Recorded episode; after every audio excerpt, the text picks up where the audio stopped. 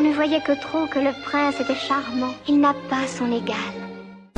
Les détricoteuses Cauchemar d'Éric Zemmour. Il était une fois une princesse. Tricot radiophonique, tissé à huit mains et quatre voix, qui parle des femmes avec un grand F ou un petit. Je poursuivrai mon action avec persévérance, avec détermination, sans me laisser distraire. Il y a trois verbes magnifiques dans la vie, c'est rêver, oser, créer. Une émission menstruelle, le premier samedi du mois à 17h. Rediffusion, le troisième samedi du mois à la même heure. Les détricoteuses, elles ne font pas que dans la dentelle. Bonjour à toutes et à tous. Bienvenue dans cette nouvelle émission des détricoteuses, bricolée depuis chez nous en cette période un peu spéciale de confinement. Bien que restreinte, nous sommes toujours en mouvement. Et ce repos forcé ne fait qu'ajouter de l'eau au moulin de nos luttes. Réflexion, lecture, recentrage.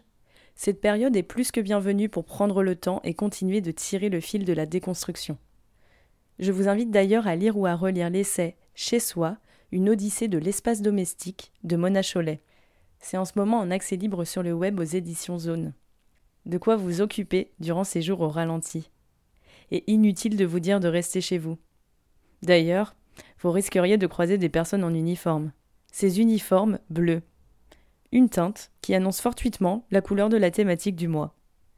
En premier lieu, cette couleur m'évoque l'océan, la mer, l'infini, la paix, la sérénité. Le bleu apaise, tel un ciel dégagé sans aucun nuage à l'horizon. Bon, ça, c'est la version optimiste. En fait, en faisant quelques petites recherches pour écrire cet édito, je me suis rendu compte à quel point l'inconscient collectif pouvait être tapissé de bleu. Si cette couleur est très associée aux garçons, cela vient en partie de la Grèce antique. On prie pour donner naissance à un fils, et comme on associe le bleu au divin, lorsque notre souhait est exaucé, on ne résiste pas à l'envie d'en faire une association d'idées symboliques. Mais contrairement à ce que l'on pense, le bleu n'a pas été associé au masculin durant toutes les époques. Et il est même un élément central de la figure opposée à cette masculinité, la pureté des jeunes filles. Et oui, Marie, symbole de la virginité, revêt son manteau bleu dans l'imagerie religieuse. Bleu est aussi la couleur associée à ces nobles, qui ne travaillaient pas dans les champs et qui par conséquent avaient la peau claire et les veines apparentes, d'où l'expression avoir du sang bleu. Bleu est aussi la couleur des novices, qui tentent tant bien que mal de faire leur place au sein d'un groupe d'individus. N'a-t-on jamais entendu Ah, quel bleu celui-là Mais elle évoque aussi les bas bleus du XVIIIe siècle, ces femmes de lettres identiques à celles décrites dans les femmes savantes de Molière. Ces hommes manqués, comme les appelle Baudelaire, qui étudient, se cultivent sous le regard méprisant des misogynes qui voient d'un très mauvais œil cette émancipation par la connaissance. À cette ramure lexicale, on peut ajouter la peur, cette peur bleue qui nous inonde et nous paralyse.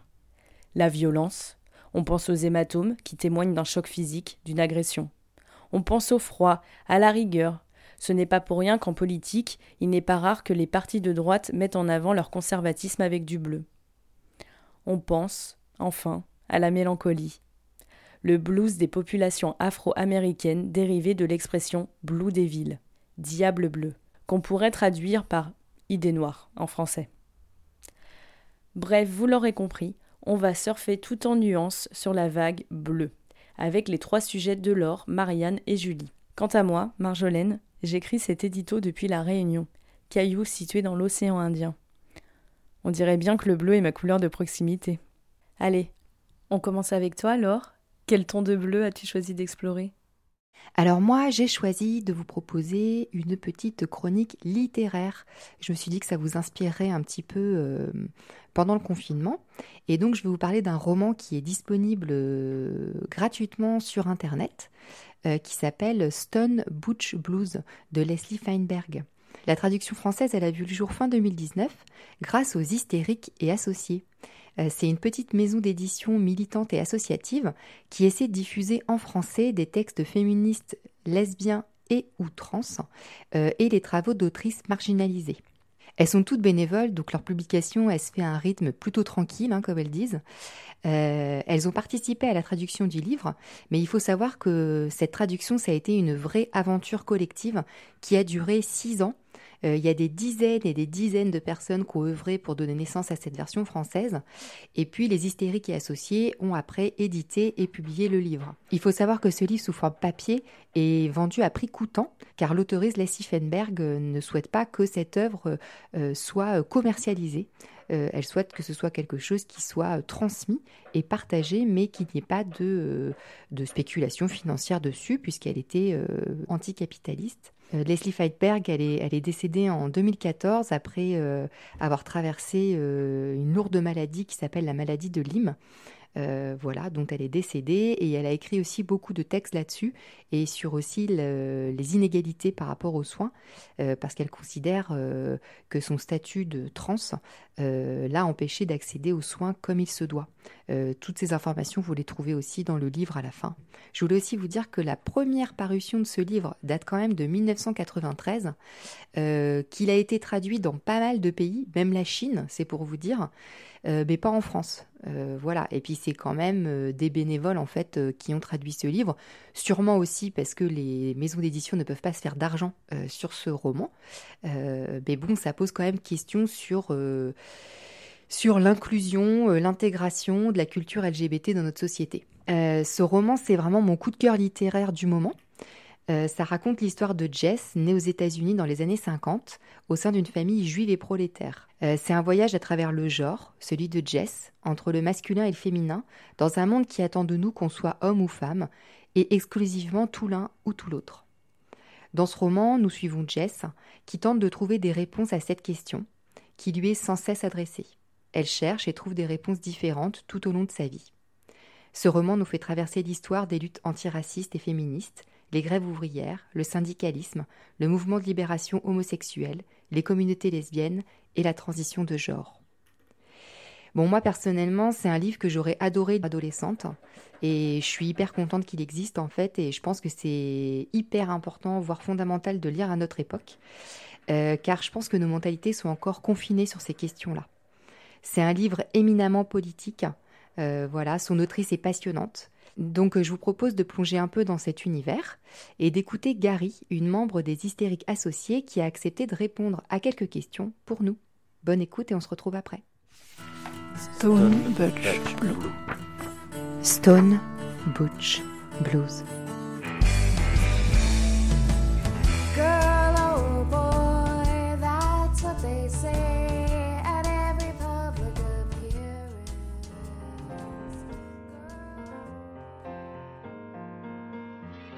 Quand j'étais enfant, j'ai fabriqué mon propre récepteur radio à partir d'un morceau de bois, de canettes de jus d'orange et de quelques fils et transistors. C'est ainsi que j'ai découvert le monde de la fiction narrative, que je ne pouvais pas voir, contrairement aux films et à la télé. Ces histoires, je pouvais seulement les entendre et imaginer dans mon esprit à quoi pouvaient ressembler les personnages. C'est de cette façon-là que j'ai écrit Stone Butch Blues, Beaucoup de gens disent qu'il est cinématographique, mais ils, elles, le voient projeté sur l'écran de leur propre imagination.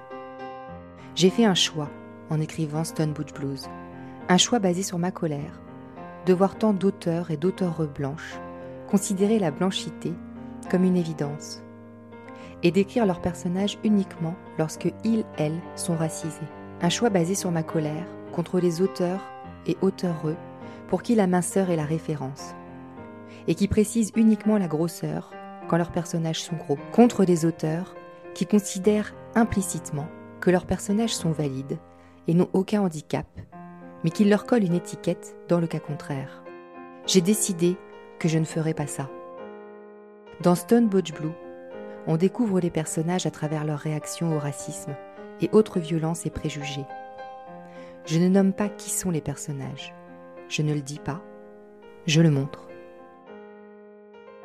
Cela implique que les différentes personnes qui lisent ce livre auront différentes images quant au gabarit, silhouette, capacité et autres des personnages. Et en tant que lectrices, toutes ont un point de vue valable.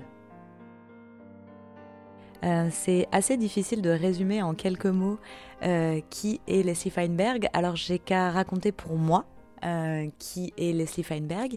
C'est une immense militante trans, anticapitaliste, antiraciste, qui s'est beaucoup beaucoup battue contre l'enfermement, notamment l'enfermement des personnes euh, racisées, notamment l'enfermement des personnes queer, que ce soit dans les prisons, que ce soit dans les, hôpitaux, psychiatriques. Et euh, c'est une personne qui a beaucoup lutté en tant que euh, syndicaliste et donc qui a essayé de unir différents combats et puis qui a aussi produit ce texte merveilleux qui est Stone Butch Blues et aussi beaucoup d'autres textes qui sont malheureusement euh, pas du tout traduits en français et qui, moi, m'ont beaucoup touché, notamment parce que euh, une, chose qui est très importante pour Leslie Feinberg, c'est euh, de ne pas renvoyer chaque personne à, sa, à une catégorie et de chercher en fait ce qui unit, ce qui peut unir les gens et dans un combat commun et euh, à mettre l'accent sur euh, ce qu'on a à partager, à construire ensemble, plutôt euh, sur euh, ce qu'on est et ce qui nous divise.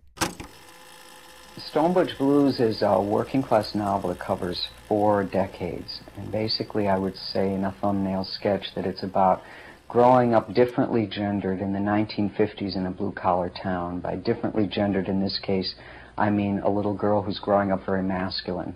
It's about coming out as a baby butch into the factories and pre-Stonewall bars of Buffalo, New York in the 60s, about finding community and losing it and passing as a man in the 70s and what it's like to be viewed as being a different sex. And finally comes full circle around back to being gender. T'es un garçon ou une fille? C'est une fille ou un garçon? T'es un garçon, un ou une garçon fille ou une fille? T'es un gars ou une fille? Ah, mais t'es un garçon ou t'es une fille Je baissais les yeux de honte, sans jamais remettre en question leur droit de me demander ça. Je n'ai pas voulu être différente. Je désirais être exactement ce que les grandes personnes voulaient que je sois, pour qu'elles m'aiment. Je suivais toutes les règles, en faisant de mon mieux pour leur plaire. Mais il y avait quelque chose chez moi qui leur faisait froncer les sourcils. Personne n'a jamais mis de mots sur ce qui n'allait pas. C'est pour ça que j'ai eu peur que ce soit vraiment grave. J'ai seulement appris à en reconnaître la mélodie à travers cet incessant refrain. C'est un garçon ou une fille? Pourquoi ce livre il est fondamental? Euh, euh, Je pense que c'est la première fois que je lisais euh, un roman et non pas un essai théorique qui parle des vies queer. Et c'était la première fois aussi où je me disais en fait c'est permis de hum, travailler les questions de masculinité et de devoir se dépatouiller avec ça et que c'est pas facile en fait parce que les questions de féminité et masculinité c'est pas des lignes toutes droites qui suffiraient de suivre. C'est compliqué et c'est d'autant plus compliqué quand on est queer dans ce monde. Et donc je pense que c'est un, un livre qui moi m'a fait beaucoup de bien parce que euh, rencontrer des personnages qui partagent euh, ces questions là ben c'est vraiment quelque chose qui est très important et aussi, c'est un des premiers livres qui, pour moi, met en scène de cette manière les vies de Butch et de Femme et qui donne accès à cette euh, culture-là et cette euh, vie-là. Bah, je trouve ça très important d'avoir euh, des exemples et des bouquins dans, auxquels on peut s'identifier. Ça montre tout un tas de personnages qui évoluent de manière très complexe et qui se dépatouillent avec, avec ben, les, leurs amours, leurs coups de gueule, leurs luttes, leurs difficultés, leurs morts, etc. etc.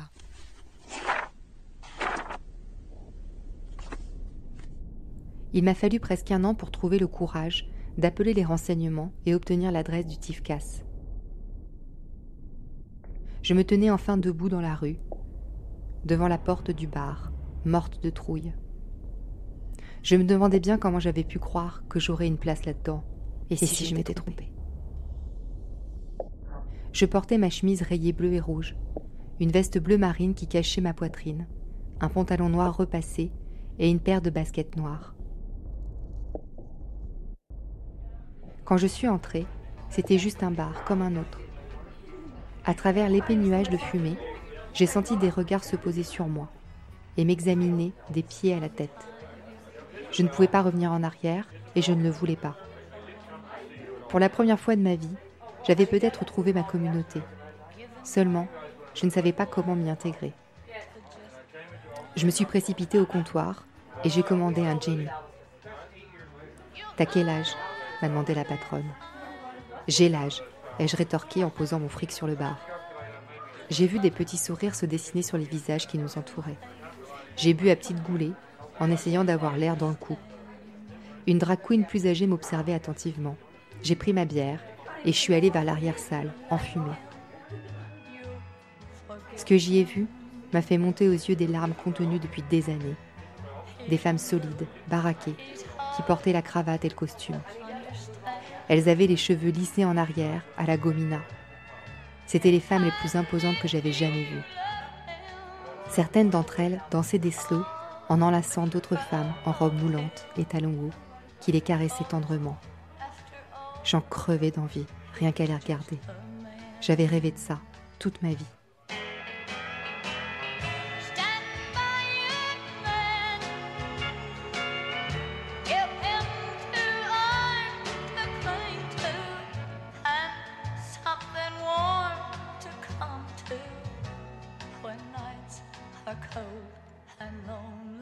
Il y a un passage que j'adore qui est euh, le moment où Jess entre pour la première fois dans un bar euh, gay et lesbien et elle découvre euh, en fait ce qu'elle a toujours rêvé de découvrir toute sa vie, qui est une salle dans laquelle il y a des butch et des femmes qui dansent ensemble et pour la première fois de sa vie, elle sent que elle n'est pas seule et qu'il y a des personnes qui lui ressemble dans ce monde plutôt euh, hétéronormé et que là, elle a le droit d'agir de, comme, elle l'entend et en accord avec euh, qui elle se sent, c'est-à-dire euh, pas une femme cisgenre. Je restitue ce roman aux travailleuses et opprimées du monde entier comme un infini cadeau fait main avec toutes ses imperfections. Vous êtes bien dans les détricoteuses sur Jet FM 91.2 sur la thématique bleue. Laure, tu voulais ajouter quelque chose? Oui, alors je voulais juste reprendre un petit peu la parole euh, pour remercier Gary des Hystériques Associés d'avoir bien voulu répondre à mes questions. Si vous souhaitez plus d'informations sur les Hystériques Associés, elles ont un WordPress, un site internet à l'adresse suivante hystériqueassociés au pluriel tout attaché .org. Il y a un site dédié euh, à Leslie Feinberg. Vous pourrez trouver plein d'informations sur elle, sa bibliographie, des extraits de conférences. C'est www.lesliefeinberg.net. Euh, je vous rappelle aussi que le livre est en accès libre sur Internet. Vous aurez toutes les informations sur les deux sites. Et puis vous rappelez aussi que quand vous sortirez du confinement, vous pourrez acheter le livre papier parce que c'est un très bel objet, c'est une très très belle édition, fait avec cœur.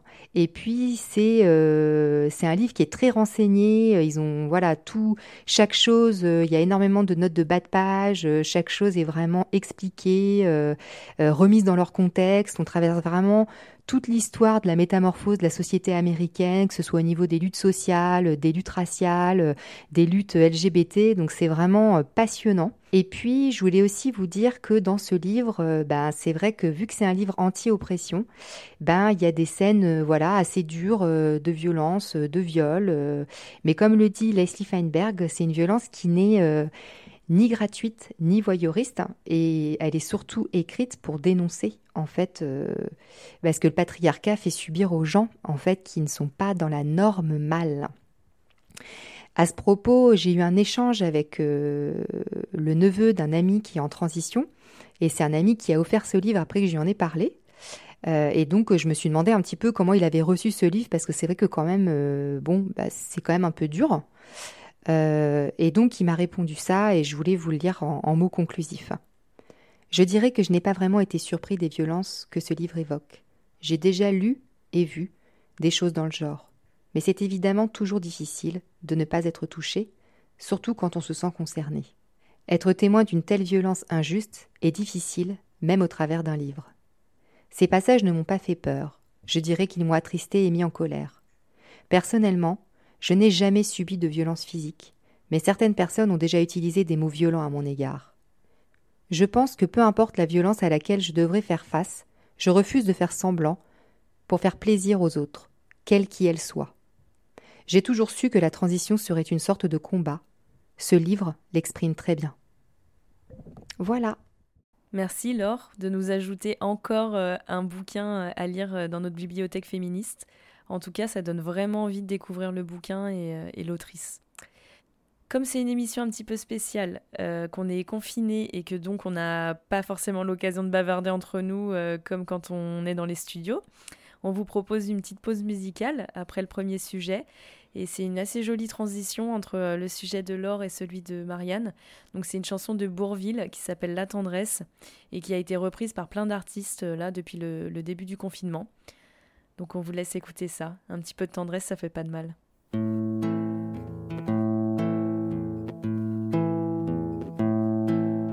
On peut vivre sans richesse, presque sans le sou. Des seigneurs et des princesses y en a plus beaucoup. Mais vivre sans tendresse, on ne le pourrait pas. Non, non, non, non, on ne le pourrait pas. On peut vivre sans la gloire qui ne prouve rien. Être inconnu dans l'histoire et s'en trouver bien sans tendresse, il n'en est pas question. Non, non, non, non, il n'en est pas question.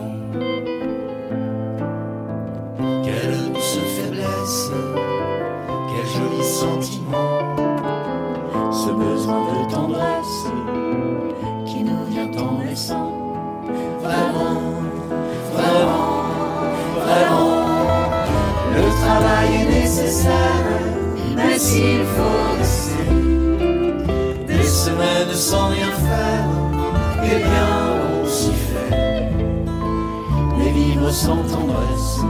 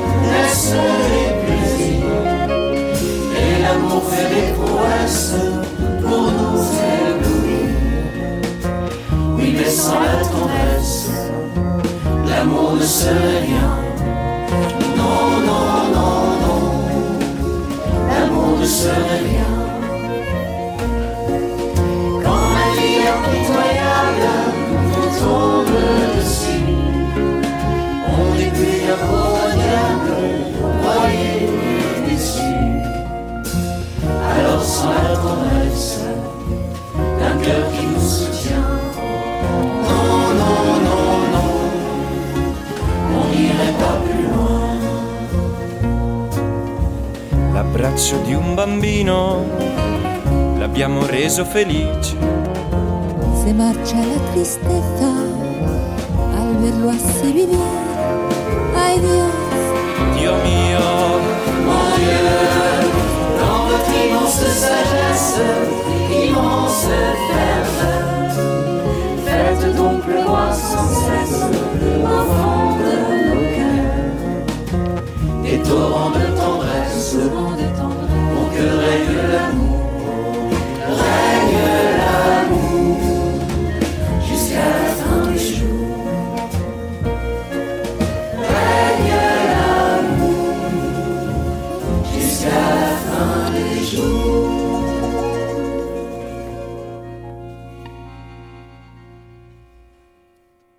Les détricoteuses sur Jet FM 91.2.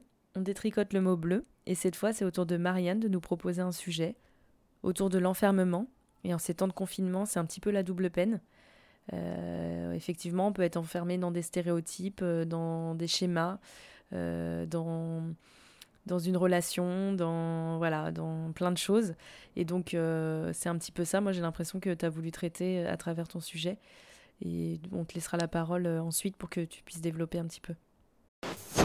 Vous savez, on vit à 100 à l'heure, on travaille, on fait les courses, la, vie elle est trépidante, et boum, tout d'un coup on nous a arrêtés, on nous a confinés chez soi, et ça, c'est une vraie épreuve. C'est une vraie épreuve parce que d'abord ça renvoie un peu vers soi-même, trouver le sens à quoi on sert, pourquoi on est là. Il y a une angoisse quand même qui se diffuse partout et à travers les médias, et qui du coup, il y a une augmentation aussi des tensions relationnelles, puisqu'en confinement c'est extrêmement compliqué. On a vidé les entreprises, on a vidé euh, les écoles, on a vidé les cafés, tout le monde se concentre aujourd'hui, ce qui est inédit dans l'histoire de ce pays, dans son lieu d'habitation. Voilà. Particulièrement, euh, nous, en Seine-Saint-Denis, où les conditions de confinement ne sont pas du tout les mêmes que dans certains autres endroits, puisque les gens vivent dans des conditions de précarité, promiscuité très importantes. Les relations de genre sont aussi très importantes. On se soucie beaucoup euh, de la violence euh, à l'intérieur des couples. Dans cette période où le huis clos familial accentue le danger. On estime qu'en France, plus de 200 000 femmes sont victimes de violences au sein du couple. 200 000 femmes qui donc aujourd'hui sont confinées avec leur conjoint violent. Moi, je suis aussi très très inquiète de tout ça. Je suis inquiète pour les enfants. Euh, on, l'a dit, hein, les femmes sont euh, assez anxieuses euh, majoritairement dans cette période de confinement et elles sont particulièrement inquiètes quand elles subissent évidemment des violences conjugales dans ce contexte de confinement, le confinement qui peut exacerber les violences. Le gouvernement donnait ces chiffres terribles, les violences conjugales en hausse d'un tiers, zone gendarmerie ou préfecture de police de Paris. Et pour les femmes recluses chez elles avec un conjoint violent, il est évidemment encore plus difficile que d'habitude d'appeler le 3919, même si le numéro reste ouvert. Donc euh, l'expérience euh, de la violence euh, du confinement, c'est vrai qu'elle est inédite et en même temps... Être une femme victime de violence, ça a déjà des conséquences très importantes en termes psychologiques. Être victime de violence en période de confinement, en période de crise sanitaire, c'est démultiplié. Quand on écoute beaucoup la radio, on entend parler des violences tous les jours. Pourtant, les associations, elles, reçoivent moins d'appels et s'inquiètent de ce silence. Les juristes du CIDFF continuent leur permanence téléphonique. C'est le centre d'information sur les droits des femmes et des familles. Aujourd'hui, ce qui, nous pose le plus problème en, raison du confinement, c'est que les femmes vont beaucoup moins avoir la possibilité de nous appeler, d'appeler les associations, parce qu'avant, les femmes pouvaient nous appeler euh, depuis leur lieu de travail ou lorsqu'elles sortaient euh, pour une raison ou pour une autre, ou alors lorsque leur conjoint était sorti. Euh, Aujourd'hui, on imagine bien dans un période de confinement, c'est plus difficile de trouver une excuse pour, pour sortir. Du coup, ça va être euh, notamment aux voisins de réagir. Donc, c'est vrai que le collectif Nous Toutes et d'autres euh, ont, alerté un petit peu la population en disant bah, si vous entendez euh, des cris ou si vous savez que votre voisine peut être en danger parce qu'il y a déjà eu des situations avant, n'hésitez pas à alerter, à aller la voir, etc. Donc c'est vrai qu'on peut, euh, en tant que citoyen, agir aussi, appeler les forces de l'ordre. Nous, ce qu'on conseille aussi aux femmes, c'est de, euh, euh, de le temps de la réflexion, parce que souvent, effectivement, c'est une réflexion assez longue, c'est de, pouvoir se mettre à l'abri quelque temps chez des amis ou chez de la famille. donc j'imagine qu'en période de confinement, elles peuvent quand même le faire, qu'elles n'auront pas d'amende pour, pour ça. Mais ça peut être quand même une démarche plus compliquée en période de confinement de, de quitter le domicile pour aller se mettre à l'abri chez des proches. C'est vrai que nous, on est, on est quand même très inquiets. voilà, notamment par rapport à certaines femmes qu'on a accompagnées avant le, confinement, etc., de dire bah, comment elles vont, est-ce qu'elles ont pu aller chez leur famille avant le confinement? Euh.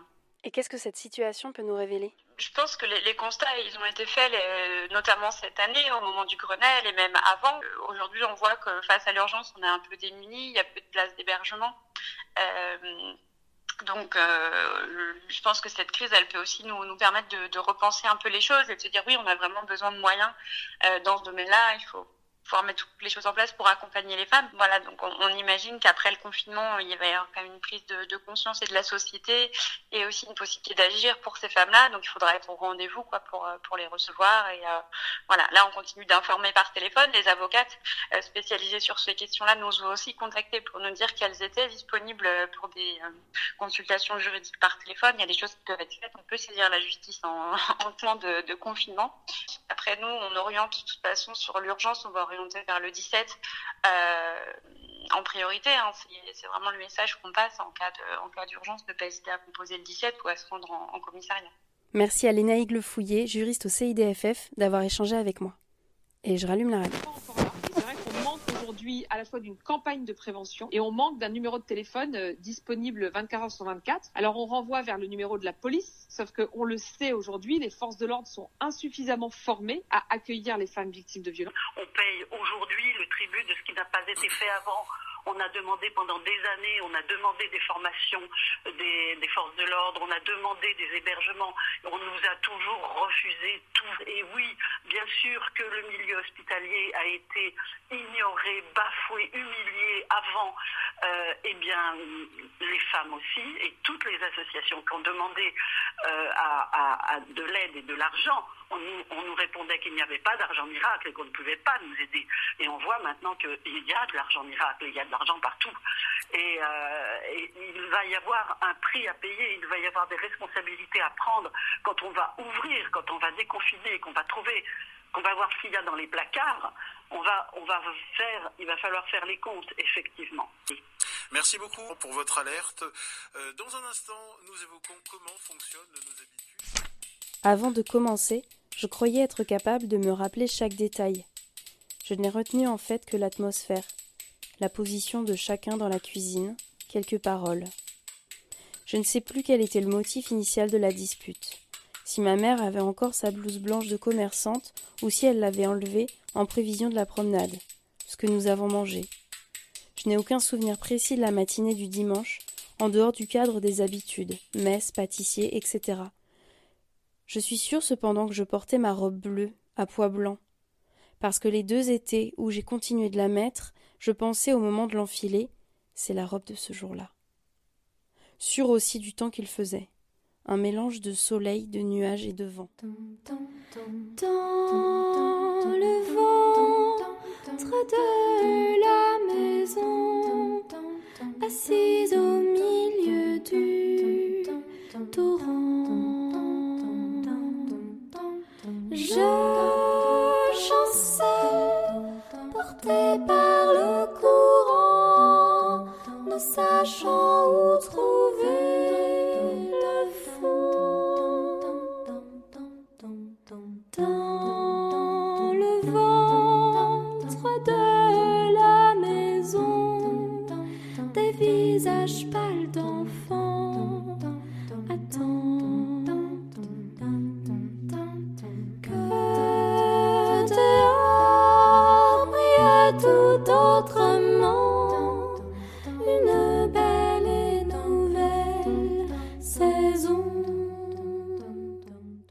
dans les détricoteuses sur JetFM sur la thématique bleue.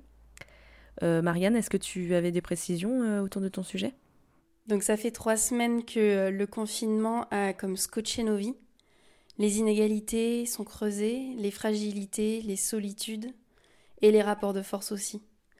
Et je me suis mise à écouter la radio à une fréquence boulimique.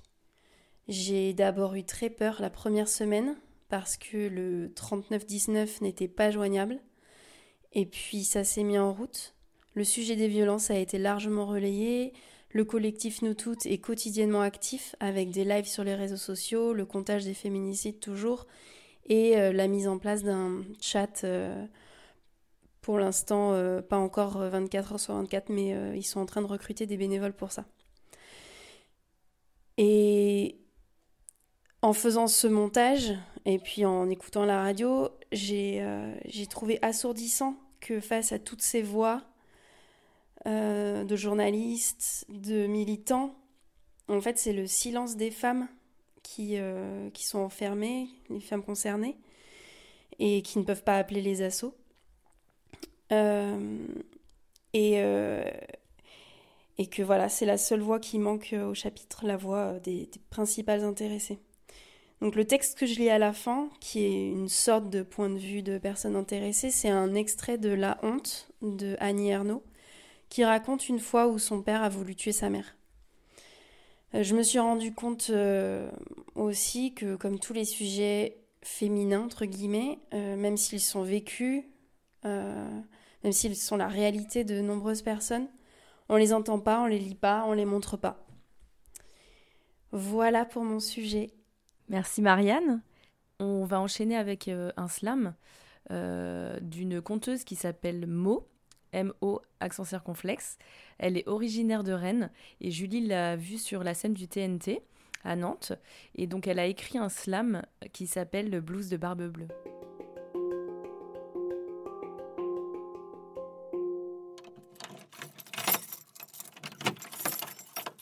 Je leur ai donné la clé. Je leur ai donné la clé et elles se sont goinfrées. Les unes après les autres, elles se sont emparées de mon cœur, de mon âme, de ce que je cachais aux yeux des autres femmes. Moi que l'on croyait de marbre, moi dont on ne percevait que la couleur de la barbe euh, bleue, bleue comme la couleur de leurs yeux, bleue comme la moiteur de nos jeux, bleu des nuits d'ivresse, bleu des tendres caresses. J'aurais dû me douter qu'elles n'écoutaient pas lorsque je leur disais que la confiance est d'or. Elles n'avaient Dieu alors que pour mon or, oui, pour celui qui recouvrait chaque mur, qui illuminait chaque pièce de ma demeure à l'inconvenante luxure. Je les avais pourtant choisies pour leur jeunesse. Mes femmes, mes poupées, mes splendides princesses. Car je pensais qu'elles auraient obéi, ou mieux qu'elles auraient compris que je testerais leur loyauté et leur amour en leur confiant le trousseau de mon château et de mes tours bleu, bleu comme la terreur d'un enfant, bleu comme un ciel avant l'ouragan, bleu comme le sang qui s'écoule de leur corps écorché, éventré, enchaîné à mon sort, bleu de rage, bleu naufrage. Elle seule aurait pu découvrir l'homme sous la barbe, l'humain sous le diable. Car ouvrir mon cœur, j'en suis bien incapable. Un loup assoiffé de sang, un loup aveuglé d'orgueil, dénué de sentiments, voilà ce que je suis vraiment. Elles ont trouvé la porte. Elles ont tourné la clé et ont découvert mon secret le plus intime, l'inavouable, l'infâme, le crime, le corps de mes premiers amours mortes, exposé comme un jeu de cartes, une collection de bibelots, empaillés au mur comme des animaux. De peur, chacune a fait demi-tour. Et le battement de leur cœur, le bruit de leur sueur qui coule, goutte, glisse, sur leur poitrine a réveillé chez moi l'envie de leur écorcher les chines. Bleu comme la couleur de leur peau, bleu comme la lame de mon couteau, bleu marine, bleu divine, bleu sanguine. Les années passent et se succèdent sans que personne ne leur vienne en aide. Mes princesses s'amoncellent dans l'entre-noir de mes tourelles. Assis dans mon fauteuil de daim, j'attends la prochaine à venir, celle qui osera me conquérir. Je lui confierai à nouveau la clé en espérant ou en craignant que la curiosité la pousse au pire. En attendant, je me déguise, je soupire. Je teinte ma barbe en noir pour célébrer le deuil de mes femmes. Je ferme le soupirail où est enterré mon âme et je lave mon grand trousseau de clés qui restera immaculé jusqu'au moment, jusqu'à l'instant, jusqu'à la prochaine. Oui, mais jusqu'à quand?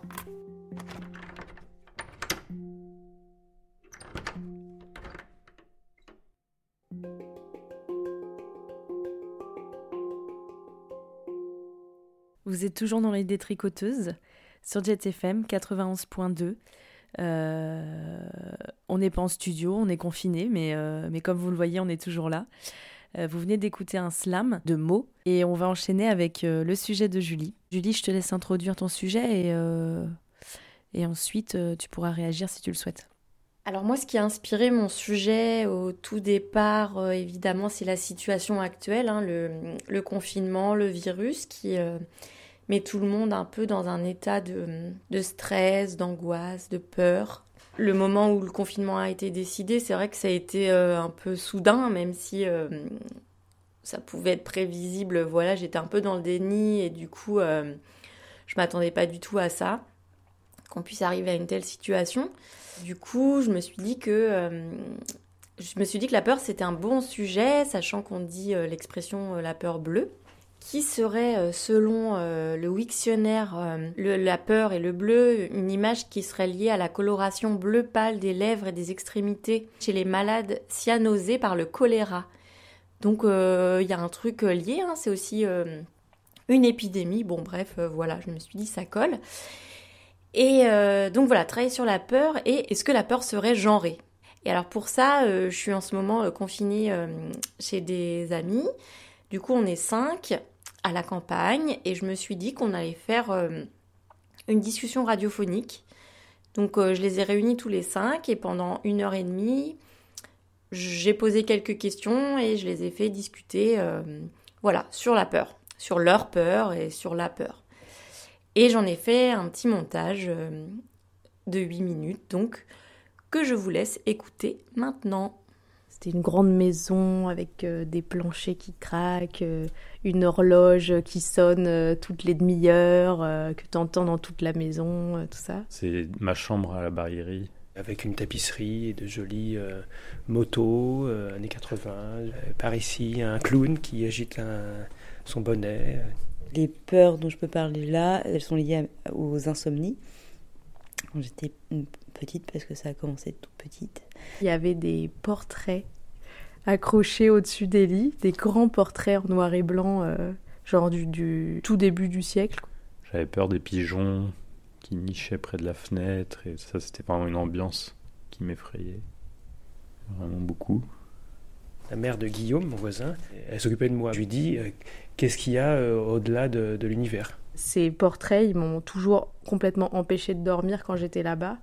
Euh, j'avais l'impression qu'il bougeait. Et des fois, j'étais réveillée la nuit par le fait qu'il bougeait. Une araignée géante qui était au-dessus de la maison et ses pattes formaient une prison autour de la maison. Et ses pattes, elles étaient un peu, un peu velues et, et du coup, on était coincés à l'intérieur. On ne pouvait pas en sortir. Je faisais l'association entre pigeons et vampires.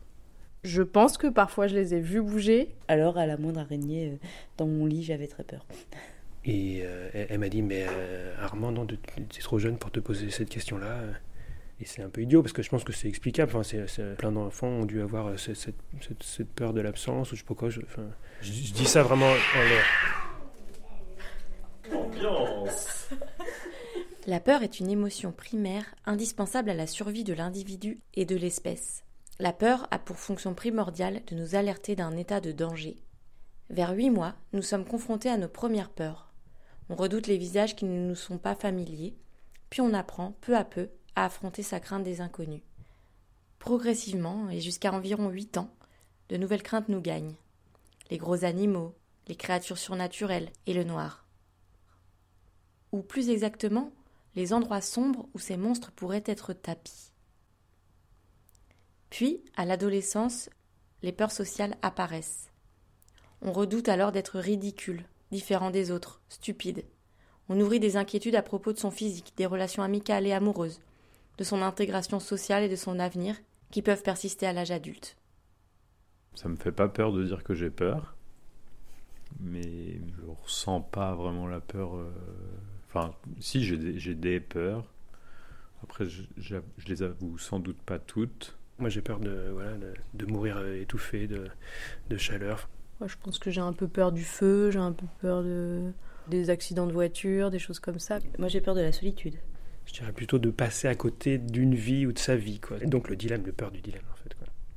Non, j'aime pas cette peur-là parce que du coup, elle, elle, m'inhibe.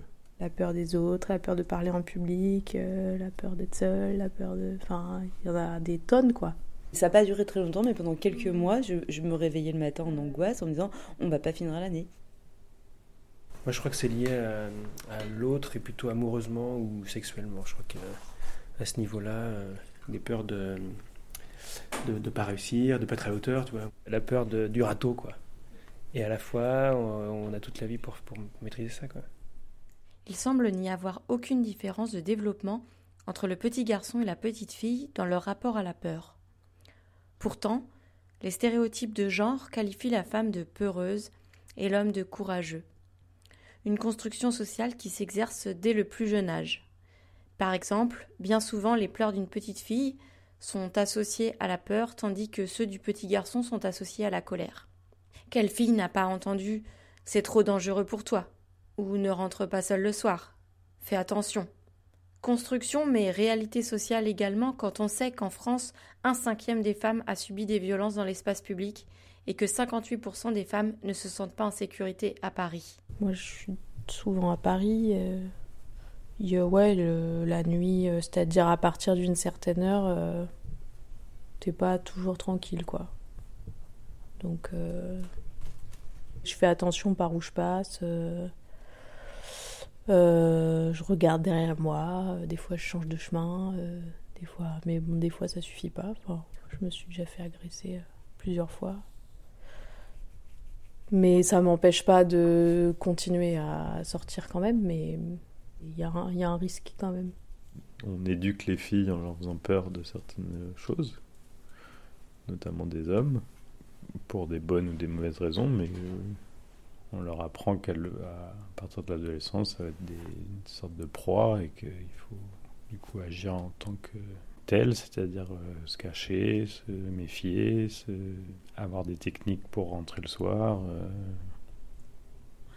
On éduque un garçon euh, plutôt dans le fait que tu seras fort et tu n'auras pas peur et c'est plus permis à une, à, une, petite fille de dire qu'elle a peur ou de pleurer ou de enfin voilà j'ai ce sentiment là les garçons ont moins peur parce que on leur dit n'aie pas peur euh, t'es un homme, du coup t'as pas peur et du coup ça marche. Alors que si tu fragilises une fille en disant bah non, ne sors pas comme ça, fais attention et tout ça, bah tu, tu mets des doutes. Et... C'était plus accepté euh, que d'entendre une femme parler de ses peurs qu'un homme euh, parler de ses peurs. Du coup, moi j'ai l'impression d'entendre plus facilement des femmes parler de leurs peurs que des hommes, mais je pense que c'est je pense que c'est pas parce que les hommes ont moins peur que les femmes, je pense que c'est parce que bah, c'est peut-être moins permis euh, pour les hommes de, euh, de se laisser aller à dire que euh, qu'ils ont quelques faiblesses quoi.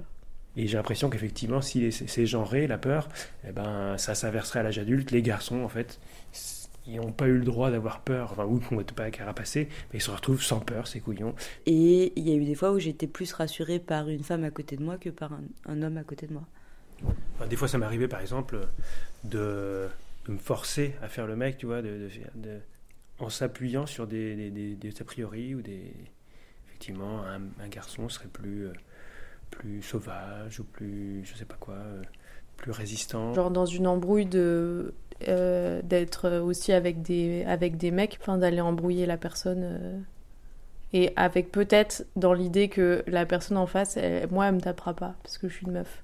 Par contre, la peur, ça fait ça fait venir euh, l'adrénaline aussi et là du coup tu tu peux devenir fou enfin genre euh, quand on parle de devoir se défendre la peur ça décuple la ça décuple la force et et la confiance en soi aussi des fois Elsa Dorlin dans son ouvrage Se défendre une philosophie de la violence nous dit qu'être interpellé comme un corps violentable fait partie de la définition sociale de la féminité et cette définition doit être maintenue coûte que coûte si les femmes sont violentables, alors elles ne doivent pas pouvoir se défendre et doivent être éduquées dans l'ignorance de leur capacité propre à se défendre.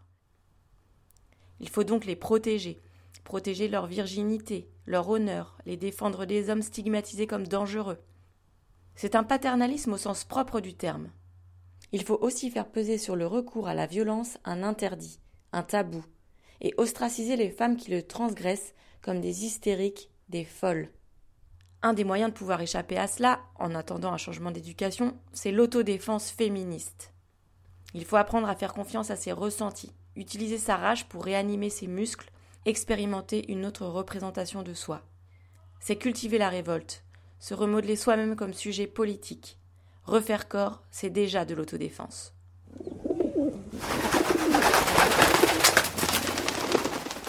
Vous êtes toujours dans les détricoteuses sur JetFM 91.2. Merci Julie. Je te laisse nous dire deux, trois mots sur ton sujet. Alors d'abord, je voulais remercier euh, Armand, Flora, François et Melon d'avoir accepté de participer à cette conversation et de m'avoir euh, livré euh, des choses intimes. Je voulais dire aussi que les textes que je lis sont issus d'un article de Sciences humaines qui s'appelle Quand l'enfant a peur et d'une interview de la philosophe Elsa Dorlin comme je le dis, au sujet de son livre Se défendre, une philosophie de la violence. Alors c'est un livre que j'ai pas lu, mais que j'ajoute sans hésiter à ma liste de livres féministes à lire, ma longue liste.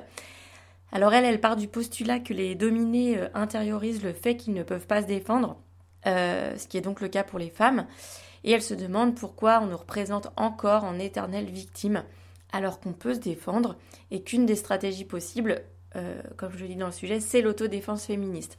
Alors je voulais juste développer un petit peu plus ce que c'est. Le but de l'autodéfense pour femmes, c'est d'acquérir des moyens de se défendre, de prévenir les agressions et de prendre conscience de sa force et de reprendre ou de prendre confiance en soi. L'idée générale, c'est d'encourager à riposter lors de harcèlement ou d'agression, euh, que ces agressions soient physiques, verbales, psychologiques ou sexuelles, par des proches ou des inconnus. Donc, il y a des stages qui sont organisés et l'idée c'est de pratiquer des techniques euh, physiques et verbales simples et efficaces euh, par le biais de discussions et de mise en situation de jeu de rôle, d'apprendre à se protéger dans une ambiance coopérative et chaleureuse avec d'autres femmes. Donc euh, en général c'est une animatrice pour 10 à 15 participantes. C'est de s'affirmer au quotidien, se sentir plus libre et plus confiante et se concentrer sur ce que l'on peut faire et non pas sur ce que l'on ne peut pas faire. Alors sachez que la trousse à outils à Nantes organise régulièrement euh, des stages d'autodéfense. Renseignez-vous, notamment euh, il y a des stages riposte qui utilisent la méthode riposte qui est issue du programme Action du Centre de prévention des agressions de Montréal. Et c'est l'association d'autodéfense et de ressources pour le choix et l'autonomie des femmes qui organise ces stages riposte, qui les mettent en place selon euh, voilà, les critères que je donnais juste avant. Et donc voilà, à Nantes, la trousse à outils, on organise régulièrement sur euh, deux jours, euh, voilà, euh, des durées variables selon les stages, mais, mais voilà, renseignez-vous. voilà ce que je pouvais dire sur mon sujet. En voilà une bonne idée pour s'occuper au moment du déconfinement. Pourquoi pas se, se faire des petits cours d'autodéfense? Pourquoi pas s'entraîner dans notre salon en attendant, en regardant des vidéos sur YouTube? Je sais pas si c'est possible ça, mais, mais why not? Euh, bah merci à toutes. Ça s'est pas trop vu qu'on était confinés et qu'on a bricolé l'émission euh, à distance. Enfin, on verra. On attendra les, les retours des auditeuristes. Euh, n'hésitez pas à vous abonner à notre newsletter, à nous suivre sur les réseaux sociaux. c'est vrai que là, c'est un peu la période. On est tous en train de scroller sur nos ordinateurs, nos tablettes, nos téléphones. donc voilà, profitez-en pour aller voir un petit peu nos actus. les détricoteuses 91.2. Euh, sur Facebook et sur Instagram. Euh, continuer de lutter, même à domicile, c'est important, de garder l'esprit clair et, euh, en lutte, et, parfois au repos aussi, ça fait du bien. La prochaine émission sera sur le thème mémé. On aura d'ailleurs deux émissions sur ce thème. L'ensemble des sujets sera réalisé par des contributrices, donc restez à l'écoute. On vous laisse du coup avec une chanson qui s'appelle Sweet Coldness euh, de l'artiste euh, et ami de l'or euh, qui s'appelle Blue. voilà, ce sera la dernière chanson de l'émission et on vous quitte sur cette note. Salut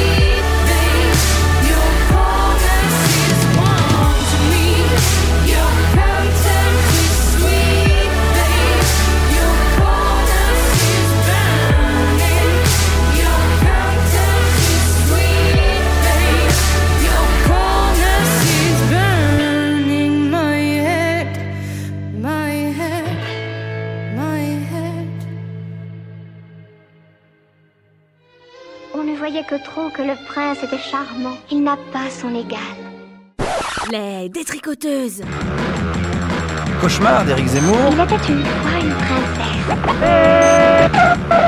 Tricot radiophonique, tissé à huit mains et quatre voix, qui parle des femmes avec un grand F ou un petit. Je poursuivrai mon action avec persévérance, avec détermination, sans me laisser distraire. Il y a trois dans la vie, c'est rêver, oser, créer. Une émission menstruelle le premier samedi du mois à 17h. Rediffusion le troisième samedi du mois à la même heure. Les détricoteuses, elles ne font pas que dans la dentelle.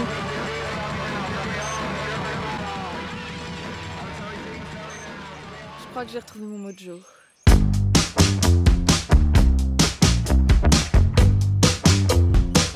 J'ai retrouvé mon mojo.